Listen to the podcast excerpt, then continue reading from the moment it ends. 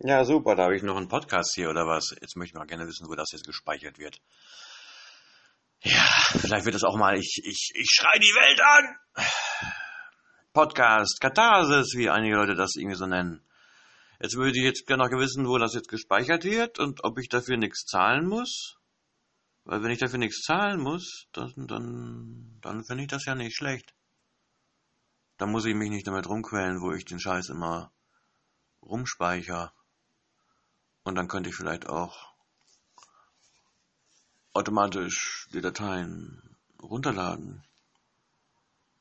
Und dann wäre das alles vielleicht viel einfacher als sonst. Und dann gibt es vielleicht eine zweite Folge. Ha, bis dann.